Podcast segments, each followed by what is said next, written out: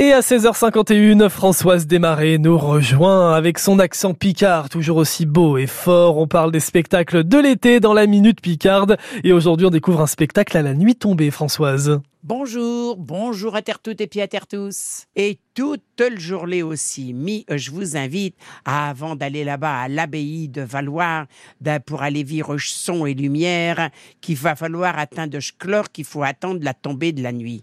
Alors, d'où que vous venez, partez donc varonner toute la journée, H toujours, prenez donc direction e de Valoir, et puis on va s'arrêter tout du long, par exemple, pour aller vivre lâche l'abbaye de Valois.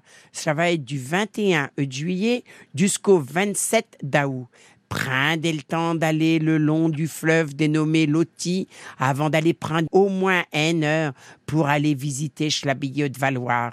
L'abbaye de Valois, savez-vous qu'elle est le seule abbaye cistercienne de 18e siècle complète de toute la France pour nous, en Picardie? Et puis dans chez Jardin de l'abbaye de Valoir, c'est un régal pour vos yeux, mais y tout aussi pour vos nez que du saint-ibouin avec toutes ses fleurs, l'eau et puis chez plantes aromatiques.